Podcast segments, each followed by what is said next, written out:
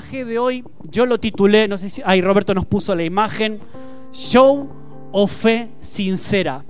Ese personaje que aparece ahí, no sé si alguien se anima a decir quién podría ser. ¿Tienes una idea de quién podría ser ese que está ahí abajo? Se ve como una columna ahí, como de fuego que cae sobre un altar. Y te digo algo, venimos hablando de este personaje, de este hombre de fe, en los últimos domingos. El mensaje de hoy no está conectado con lo que compartió Romina el domingo pasado, ni con lo que compartió André el otro domingo, pero sí que vamos a utilizar los mismos personajes. Sí que los protagonistas de esa historia va a ser el mismo. Hablamos el domingo pasado, Romina habló acerca de Elías, de Acab, de Jezabel, que son los protagonistas un poco de esta historia. Y Romina pasó por alto un evento porque el enfoque del mensaje de ella era otro, nos llevaba un poco a ese momento de la cueva, de la, depresión de Elías, ¿os acordáis? Habló de la montaña rusa, esos bajones que todos tenemos, pero yo quiero ir un poquito más atrás, un poquito antes de ese momento.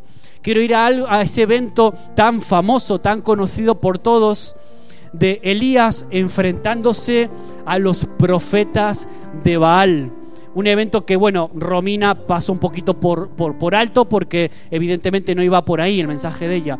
Pero te repito, no es una continuación lo que Dios te va a hablar quizás en esta noche, lo que Dios me estuvo hablando a mí a lo largo de esta semana con este mensaje es diferente a lo que habló Romina, pero utilizamos el mismo, los mismos protagonistas. Por lo tanto, eh, la, palabra que vamos a leer hoy, quizás ya la escuchamos estos últimos dos domingos, algunos versículos quizás se, se, pueden repetir, pero yo te voy a, para no ir a leer todo el pasaje, que es muy largo, muy extenso, todo el relato, te voy a decir sencillamente los, los, los, versículos donde está apoyada toda, todo el mensaje de hoy. Yo voy a dar algunos, voy a leer algunos versículos, sí, pero puntualmente, ¿vale? No voy a leer todo el relato. Está en Primera de Reyes capítulo 16, versículo del 29 al 33.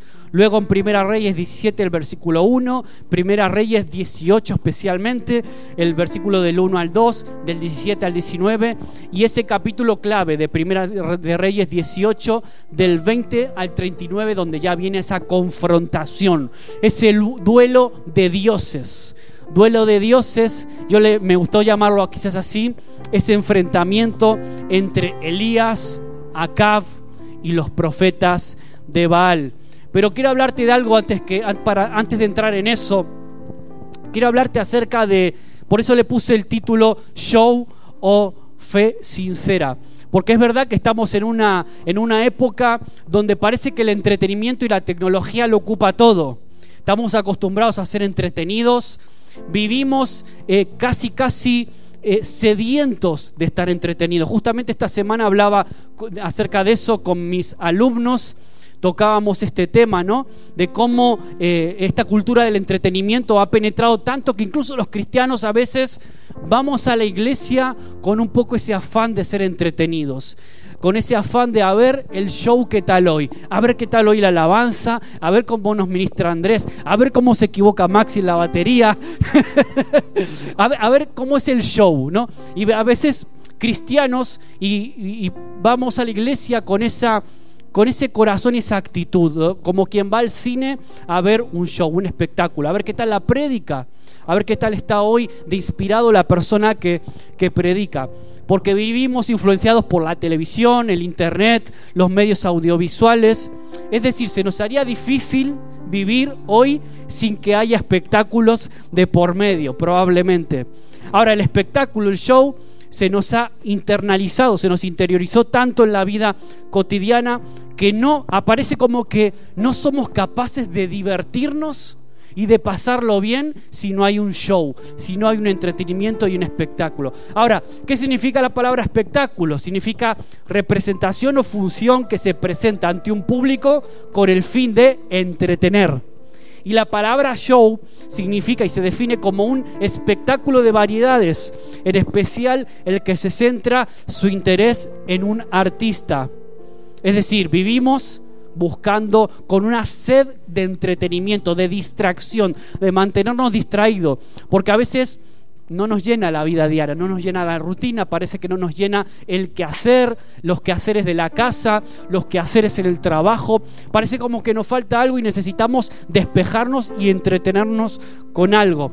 El problema es, como decía antes, cuando esa mentalidad, eso no es malo en sí mismo, el problema es cuando esa mentalidad se mete dentro de la mentalidad y la idea de iglesia. El espectáculo de show está en la vida secular y también lamentablemente a veces también está metido en la iglesia. Ahora, no, no quiero decir que esto sea algo malo en sí mismo, repito, todos en algún sentido estamos, eh, estamos eh, siendo un poco de espectáculo también para otros que están viendo lo que hacemos. Ahora, el problema es cuando hoy en día todo se trata, parece, de visualizaciones, de viralizaciones. Necesitamos ver algo para creer. Sin embargo, la Biblia es clara respecto a esto. Los hijos de Dios no andamos por lo que vemos, sino que andamos por lo que creemos. Por eso hoy es necesario volver a la Biblia y restaurar ese modelo bíblico de adoración según ella la enseña. Por eso hoy quería volver a Elías. Por eso veía interesante, me apasiona, te, soy honesto, me apasiona Elías, me apasiona su historia, me apasiona su testimonio, me apasiona todo lo que Dios ha hecho a través de él. Ya habló Andrés acerca de él, habló Romina el domingo pasado, pero ¿por qué te hablo del show? Porque en ese duelo, en ese enfrentamiento, yo quiero que tú puedas ver ese circo, ese espectáculo que montaron los profetas de Baal. Ellos estaban acostumbrados, también tenían su show religioso, los profetas de Baal. Se fustigaban, gritaban, se daban latigazos. Dice la Biblia que chorreaban de sangre mientras estaban gritando por Baal para que les conteste. Evidentemente vamos a ver cómo Baal no contestó.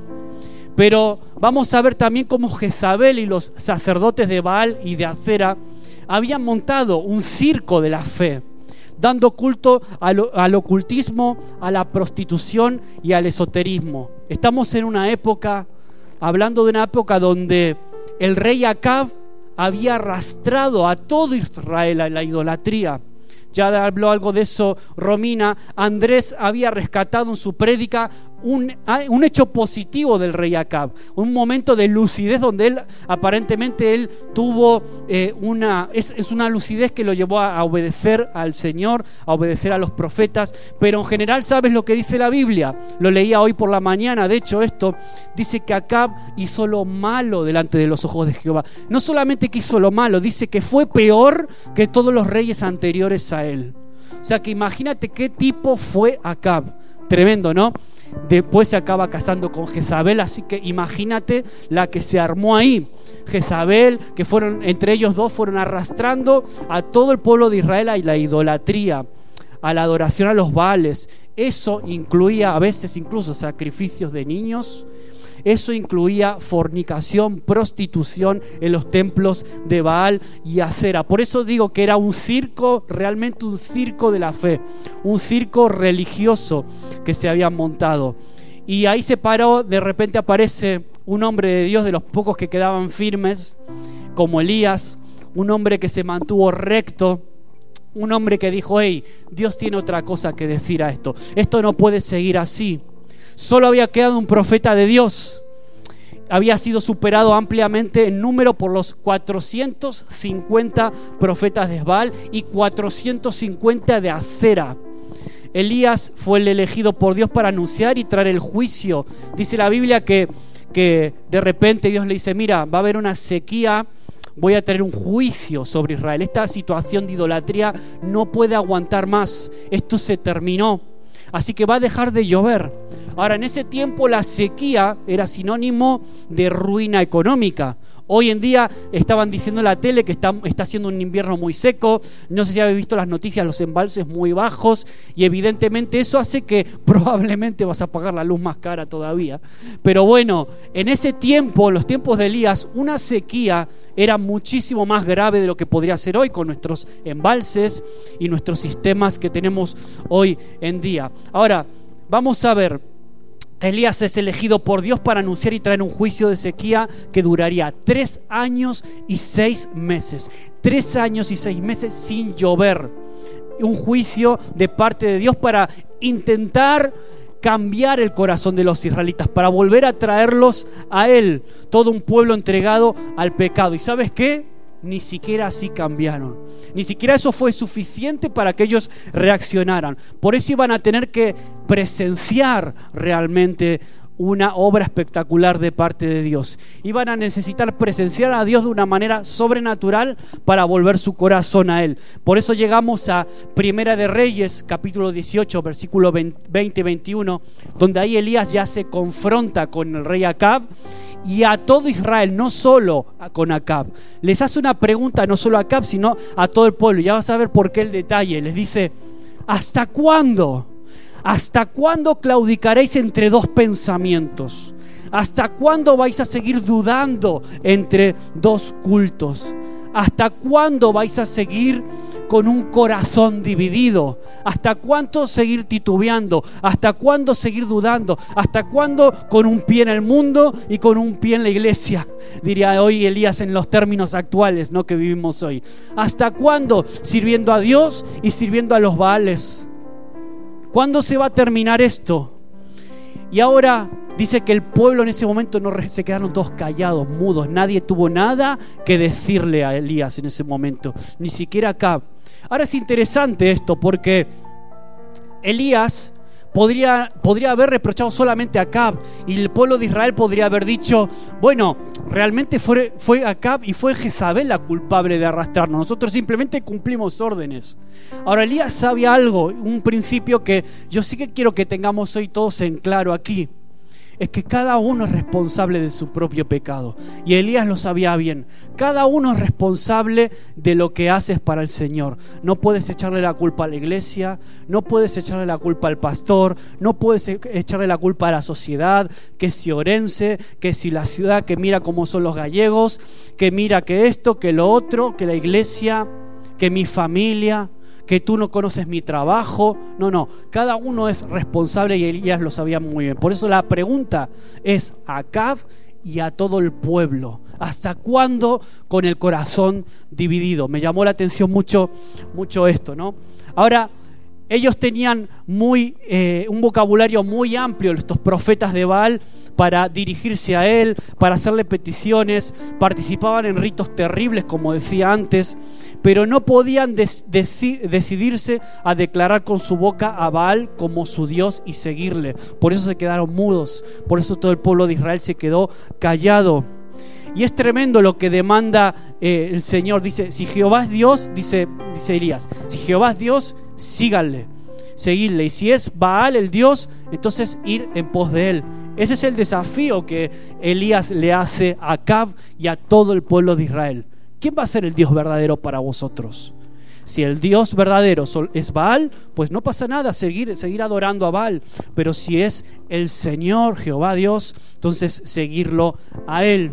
Ese fue el desafío. Ahora, uno se pregunta por qué se quedaron de repente todos callados. Y yo me imagino que estaba el pueblo de Israel tan alejado de Dios en ese tiempo aún después de tres años sin lluvia, con una sequía terrible. Dice la Biblia que en Samaria se estaba pasando ya verdadera hambre. Literalmente se estaba pasando hambre, con una sequía destructiva que afectaba, sin noticias de su dios Baal, porque Baal evidentemente nunca respondió, nunca contestó. Y seguían adorándole, ¿sabes por qué? Porque esa era la moda imperante, esa era la moda de los pueblos que estaban alrededor de Israel.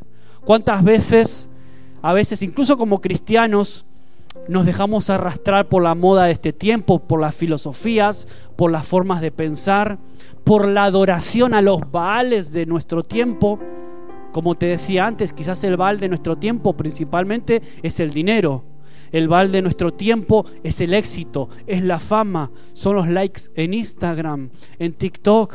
Quizás los Baales de este tiempo son el éxito con tu familia. No sé, puede llamarse de mil formas y se puede presentar de muchas maneras.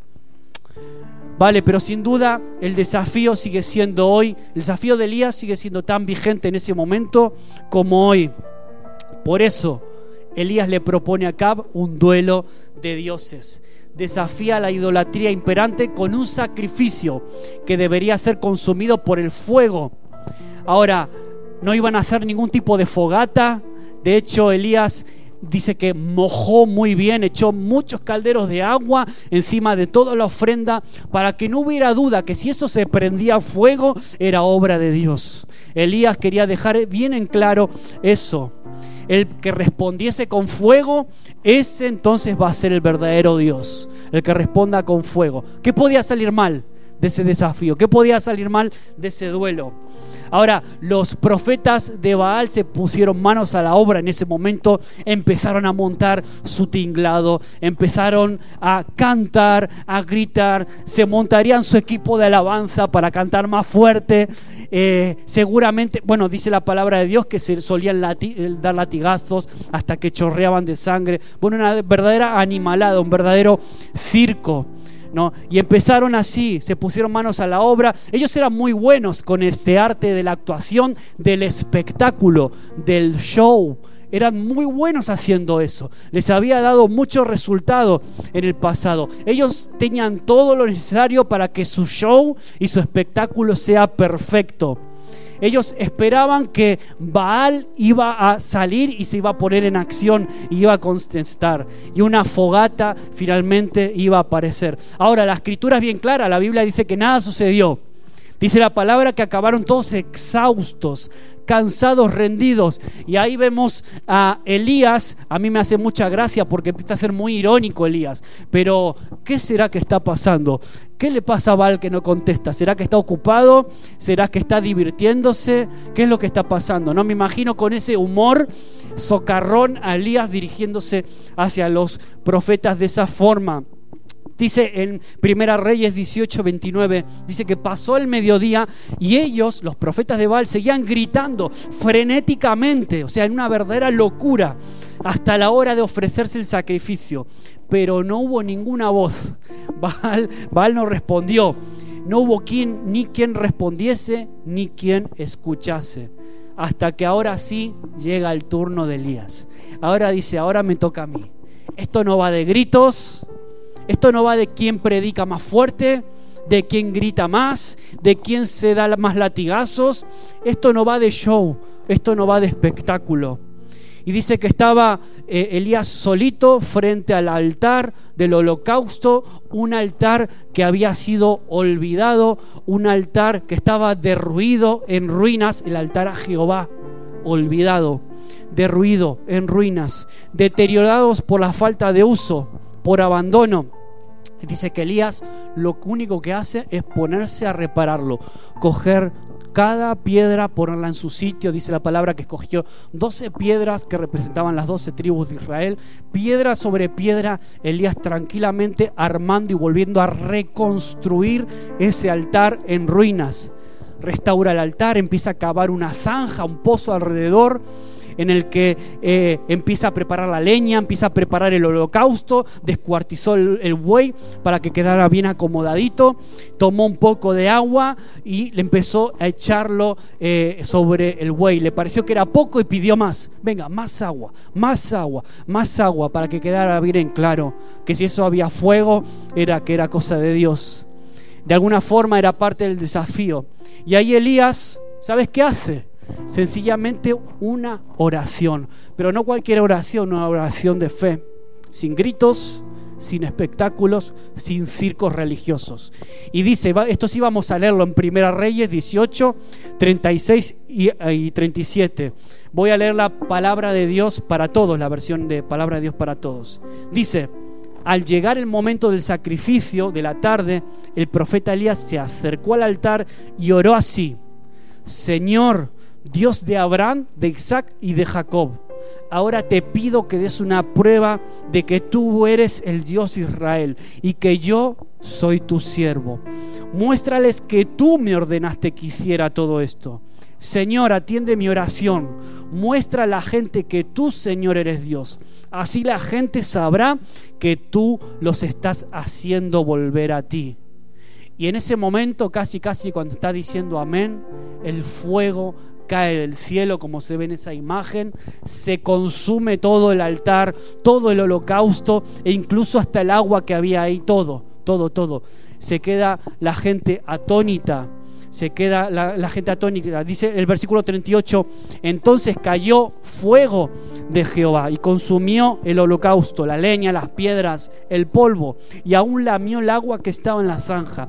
Viéndolo todo el pueblo se postraron y dijeron, Jehová es Dios, Jehová es el Dios. ¿Cómo termina esta historia? Con un pueblo de Israel reconociendo quién era el Dios verdadero. Amén. Entonces, Elías, a mí lo que más me, impacta y lo que el Señor de verdad me hablaba en esta semana y me ministraba es no tanto con el milagro en sí, que también, claro, es espectacular lo que sucedió, pero a mí me impactó la actitud de Elías. La actitud de Elías donde lo único que hizo él para atraer la presencia de Dios en forma de fuego fue reparar el altar del sacrificio.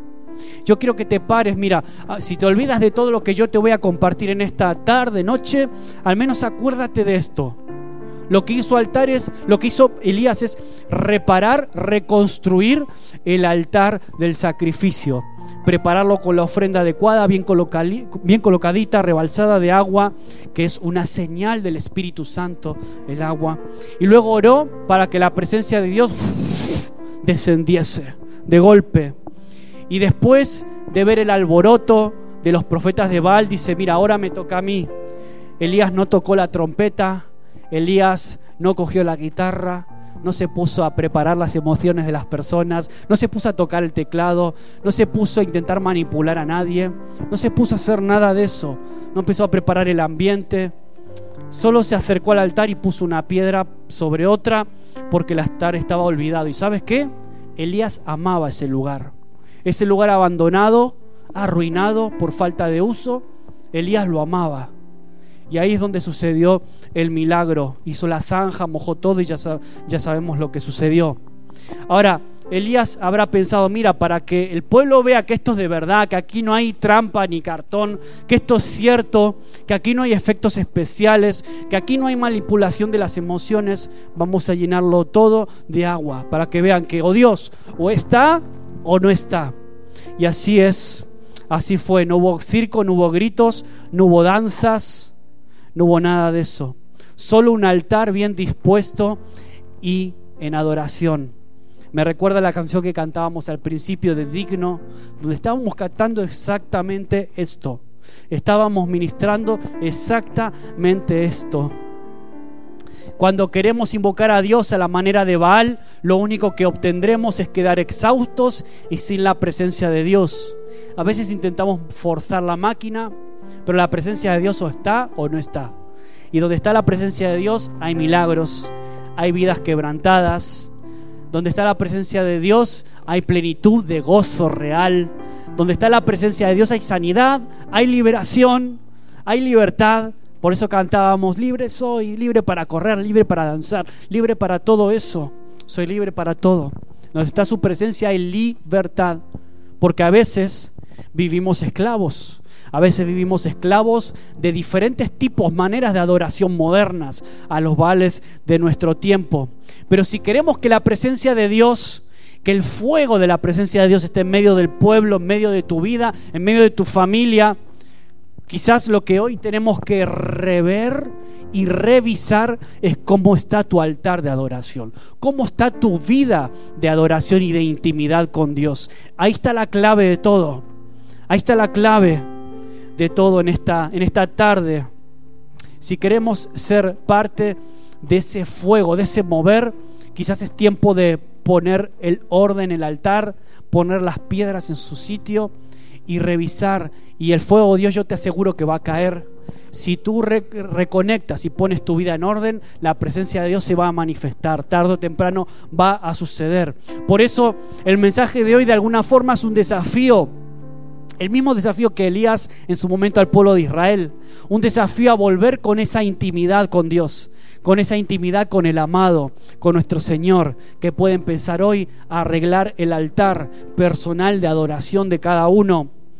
Porque te voy a decir algo, y aunque sea quiero que el Espíritu Santo te graba fuego esta frase. Dios no puede habitar y manifestarse ahí donde hay pecado, ahí donde hay desorden, donde hay ruinas. ese altar vacío, en ruinas, deshecho por falta de uso, es tiempo de volverlo a reconstruir, recolocarlo, para que podamos ver la presencia de Dios en tu vida. Hay personas que a veces me dicen, pastor, pastor, o Maxi, o como quiera que me llamen, me dicen, quiero que ore por mí, por favor, ore por mí. Y yo a veces me pregunto, yo no, nunca quiero, no me gusta, no quiero ofender a nadie con esto, ¿no? Pero a veces me pregunto, y no se lo digo directamente así, ¿no? Pero lo digo porque estamos en confianza y porque nadie nos escucha. ¿Por qué no oras tú por tu vida? Si el mismo Dios que me habla a mí es el mismo que te puede hablar a ti. El mismo que me escucha a mí te puede escuchar a ti. ¿Por qué necesitas que otra persona ore por ti? No entiendo. No, yo no, no, no quiero decir, no tengo problema en orar por ti. No es el punto. Sino el punto es, si te van tan malas cosas, si tu vida está desordenada, quizás antes de orar tienes que también empezar a colocar las piedras de tu altar y poner tu vida en orden. El Señor me hablaba mucho acerca de esto, porque tantas personas vienen con su altar en ruinas, su altar desordenado, y lo primero que tienen que hacer es ordenar sus vidas. Ordenar, llámese matrimonio, llámese casarte con la persona con la que convives, llámese perdonar, llámese pagar una deuda que tienes con alguien. A lo mejor esas piedras que hoy tú necesitas recolocar para que la presencia de Dios se manifieste y haya bendición en tu vida, es primero poner orden si tú empiezas a poner orden, ¿cuántas veces? Mira, yo si te diría las veces que personas se acercan a mí, se acercan a mí pidiéndome oración, contándome sus problemas, y te voy a ser honesto, la mayoría, de, yo creo que el 80% de los problemas que tiene la gente, en ocasiones, no siempre, ¿eh? pero en ocasiones son consecuencias de sus malas decisiones, consecuencias de vivir en desorden consecuencias de no haber cuidado el altar, consecuencias de haber tomado malas decisiones en sus vidas. Y no digo todos, porque hay veces que evidentemente todos sufrimos algún tipo de desgracia o de problema en nuestra vida que no tiene que ver con eso. Te viene una enfermedad, un ser querido, te viene, te quedaste sin trabajo, pueden pasar cosas en tu vida que no son responsabilidad tuya, no son responsabilidad mía. Pero evidentemente hay muchas de las cosas que nos suceden que sí somos responsables. Si somos honestos delante de Dios, tenemos que decirlo y, y admitirlo así, ¿no? Por eso una de las lecciones que el Señor me enseñó en estos últimos tiempos, mira Maxi, primero de todo, poner tu vida en orden. Pon tu altar en orden. Coge cada piedrita, la pones en su sitio y empieza a conectar conmigo otra vez como cuando estabas apasionado. Y vas a ver cómo mi fuego cae. Vas a ver cómo yo me manifiesto. Vas a ver cómo yo te ayudo a reordenar lo que incluso esté mal. Cómo el Espíritu Santo te va a ir guiando de qué cosas ponen en orden en ti. Por eso yo quiero terminar dejándote cuatro sencillos propósitos para la semana pero quizás alguno de esos propósitos puedes tomarlos hoy. Puedes hacerlo hoy mismo, domingo, por la noche. Puedes llegar a casa y comenzar. Y el primer propósito para esta semana, para reordenar y recolocar el altar es, el primero es confesión de pecados con arrepentimiento. A veces quizás hay necesidad y tenemos que confesar algo que está mal, que estamos haciendo honestamente mal y decirlo, y decirlo, decírselo al Señor. Mirar al Señor a cara descubierta confesando y pidiendo perdón por eso, pero con un arrepentimiento y con, un, con una actitud de verdad de querer cambiar. No me sirve nada llorar, no me sirve nada pedir perdón si luego a los cinco minutos estoy otra vez con lo mismo. Entonces, yo me acordaba de esto de Josué que le dijo al pueblo, antes de pasar al Jordán y tomar la tierra prometida, ¿sabes qué tenía que hacer? Santificarse. Lo que hace Josué y si te digo literalmente lo que hizo Josué para santificar a su pueblo, no quiero ser muy gráfico porque hay niñas aquí adelante, así que no lo voy a decir. Pero yo creo que los que conocen la historia sabéis por dónde voy, ¿no? Entonces, antes de conquistar la tierra prometida, había que cortar cosas importantes. Y el pueblo tenía que cortar cosas importantes, ¿no? En este caso eran los varones. Los varones. Entonces, si has ofendido a alguien, quizás toca pedir disculpas. A lo mejor hoy, cuando vuelves a casa, tienes que levantar el teléfono, coger el WhatsApp y pedirle disculpas a alguien. Quizás si, si es dinero lo que debes a alguien, pues es tiempo de pagar, de honrar de esa forma. Si has estado peleado con tu pareja, con tu esposo, con tu esposa, pues quizás toca reconciliarte, no dejes pasar el tiempo. Ahora, esa es la decisión. Si estás peleando con el chisme, eres una persona con tendencia a, ser chismoso, a ser chismosa, a ser cotilla, pues quizás es tiempo de uh, cortarse la lengua. quizás es tiempo de tomar decisiones así, ¿no? Si estás quizás... Eh, robándole a Dios en algún punto, ¿no? Si estás poniendo excusas en este tiempo, quizás es un tiempo en donde te están pidiendo, el Señor te está pidiendo algo y, y, a veces es muy fácil poner excusas, no, yo no valgo, no es que no tengo tiempo, no es que tengo exámenes, no es que tengo esto, lo otro, lo otro y lo otro y lo demás allá. ¿Sabes cuánta gente también viene a veces a mí pidiéndome, eh, diciéndome excusas de todo tipo? Ahora, ¿por qué es importante esto? Porque si como iglesia queremos tener intimidad con Dios, hay que tratar con el pecado a calzón quitado. Y a veces duele. A veces hay que tomar decisiones que duelen y que no nos gustan. Y a veces el Señor es duro y te dice, mira, hay que cortar por lo sano ya. Porque yo no puedo permitirte entrar en la tierra prometida en esas condiciones. Es que no lo vas a hacer. No voy a enviar el fuego si tu altar está derruido y está desordenado, si vives en desorden. ¿Cuánta gente conozco que espera que Dios la bendiga, pero luego vive en desorden en su vida. Y pretenden que Dios bendiga su matrimonio, su vida, cuando no están casados y conviven juntos, por ejemplo, cosas por el estilo. Hay muchos más. ¿Cómo esperas que Dios bendiga? Dios no es un Dios de desorden. ¿Cómo esperas que Dios bendiga algo que está funcionando mal desde un principio? Pues hay que tomar decisiones. Y lo segundo, el segundo propósito es este, ponerse en orden. Primera Corintios 14, 3, 33 dice esto, que Dios no es un Dios de confusión, de desorden, sino de paz. El Señor le dijo también al rey Ezequías por medio de Isaías, lo primero que tienes que hacer, ¿sabes qué? Poner tu casa en orden. Así que esta idea, al menos, mira, de todo este mensaje, por lo menos, llévate esto en el corazón. No te lo digo, no quiero regañar a nadie, no quiero que nadie se ofenda, no es para eso, ¿no? El mensaje de hoy no es para, no, no es con actitud de regañar a nadie. Pero sí que deseo que tú te grabes a fuego esta idea. Dios no bendice el desorden. Entonces, por lo tanto, lo que voy a hacer es quiero que mi vida esté en orden. Entonces, esto es lo segundo. Esto es lo segundo. Quizás hay que poner orden en, en, mis prioridades, quizás hay que poner en orden mi vida espiritual, quizás tengo que poner en orden mi hogar, mi casa, quizás tengo que poner en orden mis finanzas, mis bienes, yo qué sé, tantas cosas que quizás estén desordenadas. Y el tercer punto, tercer, tercer propósito para esta semana, definirme servidor. Definirme si soy un servidor obediente al Señor o qué.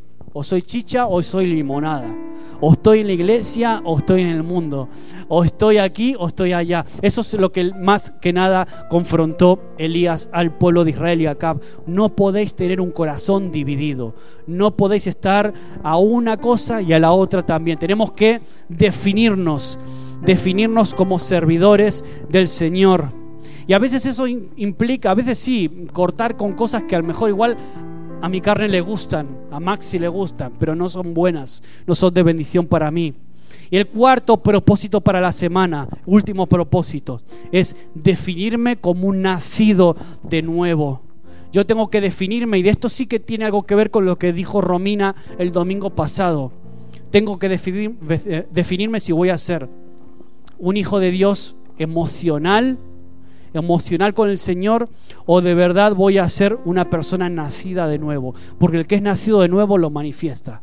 El que es nacido de nuevo de verdad, pues lo, muestra, se ve en su fruto, se ve en su vida.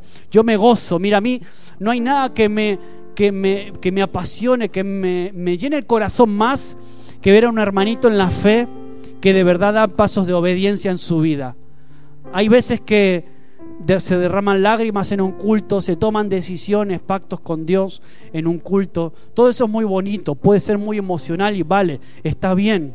Pero a mí lo que más me enamora es cuando el Señor empieza a trabajar en lo secreto, cuando el Señor empieza de verdad a cambiar esa vida. Me dice, Maxi, ¿sabes qué? Decidí terminar la secundaria. Maxi, ¿sabes qué? Decidí perdonar a mi madre. Maxi, ¿sabes qué? Decidí hacer esto, esto o lo otro. Y ahí es cuando yo veo de verdad el obrar de Dios. Ahí es donde yo veo la presencia de Dios real. Ahí veo cómo ese nuevo nacimiento está dando evidencias prácticas, está dando fruto de, ese, de ese arrepentimiento, ¿no? Entonces, decíamos, primero, confesión de pecados con arrepentimiento. Segundo, ponerse en orden. Tercero, definirse servidor. Cuarto, definirse como un nacido de nuevo. Esos son los propósitos para nosotros hoy. Entonces, como conclusión, un poco ya para ir cerrando. El relato de Elías, ¿sabes cómo termina? No fui todavía a eso. Pero el relato de Elías termina con una lluvia tremenda después de tres años y medio cayendo sobre la nación de Israel. Una tremenda lluvia que Dios envió luego para sanar la tierra como respuesta a un pueblo que se volvió a Dios, que dijo el Señor es Dios, solo Él, ¿no? Y ahí hizo el milagro y todo puedes leerlo en la Biblia. Esa nube que de repente aparece de fondo era como un puño y esa nube que al final se convierte en un tremendo aguacero que vino de lujo para la nación de Israel.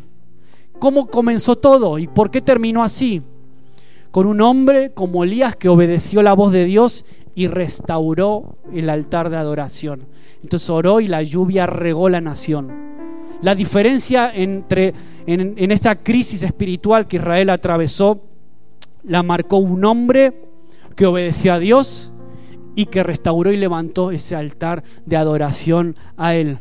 Por eso quiero decirte hoy, y ya termino con esto, que la sequía en tu vida, los tiempos áridos que a veces vivimos, tiempos de aridez, tiempos donde parece que no llueve, donde no, no percibo la presencia de Dios. Si hay tiempos así complicados en tu vida, yo te aseguro que van a ser cambiados en aguaceros de la presencia de Dios y tú decides restaurar ese altar y conectarte con el Señor. Así que yo te desafío a que en esta semana tú puedas de verdad en adoración reparar ese altar si es que está un poquito descuidado o derruido para que tu vida pueda ser una ofrenda, que seas tú quien se ponga encima del altar como una ofrenda viva, como dice la palabra de Dios. Y la forma es tratando con el pecado directamente, tratando con ese desorden, con acciones claras de arrepentimiento que te alejen de ese pecado que quizás estés confesando, poniendo en orden, declarándote servidor del Señor, es decir, convertido hasta los huesos. Soy un convertido hasta los huesos, para que el mundo sepa y vea realmente lo que es un convertido y un nacido de Dios de verdad. Quizás estás cansado de ir de iglesia en iglesia, de show en show, de predicador en predicador, de espectáculo en espectáculo. Y quizás todo comienza con una decisión tuya una decisión de ponerte a cuentas con Dios de verdad, de restaurar ese altar, de volverlo a cuidar, de amar esa presencia de Dios, de amar esa relación íntima que a lo mejor en algún momento se descuidó o se deterioró y perdiste y te llevó a perder la pasión. Por eso quizás es tiempo hoy de pedirle perdón a Dios, procurando ordenarte que puedas servir a Dios con alegría, mostrando que tú eres de verdad un hijo de Dios. Si tomas esa decisión, yo te aseguro que va a caer fuego del cielo. Yo te aseguro que la presencia de Dios se va a manifestar como nunca antes en tu vida. Amén. Vamos a ponernos de pie. Le voy a pedir a Andrés, a Manuel que puedan pasar aquí adelante. Y que puedas cantar esta canción con una pasión renovada después de lo que acabamos de considerar que Dios pueda levantar una generación de hombres y mujeres que se puedan identificar con Elías.